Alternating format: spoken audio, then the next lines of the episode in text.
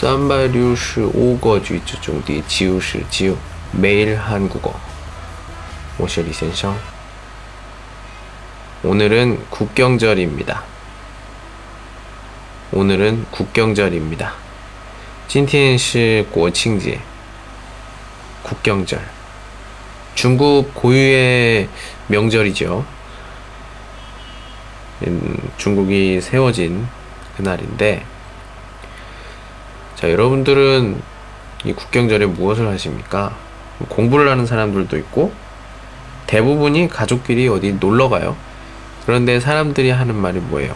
아, 중국은 사람이 많아서요. 어디든 사람이 많아요. 그게 아니라 원래 사람이 많아요. 그냥 잠깐 안 보였던 거지. 원래 그게 원래 중국 사람들입니다. 다.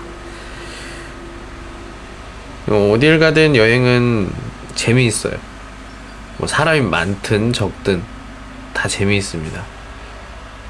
음, 공부도 중요하고 뭐 다른 일들도 중요하지만 놀 땐 노는 것도 중요하다고 생각해요. 예. 국경절에 여러분은 뭐 하십니까? 잘 생각해 보세요. 내년, 내년. 예, 오늘은 여기까지. 안녕.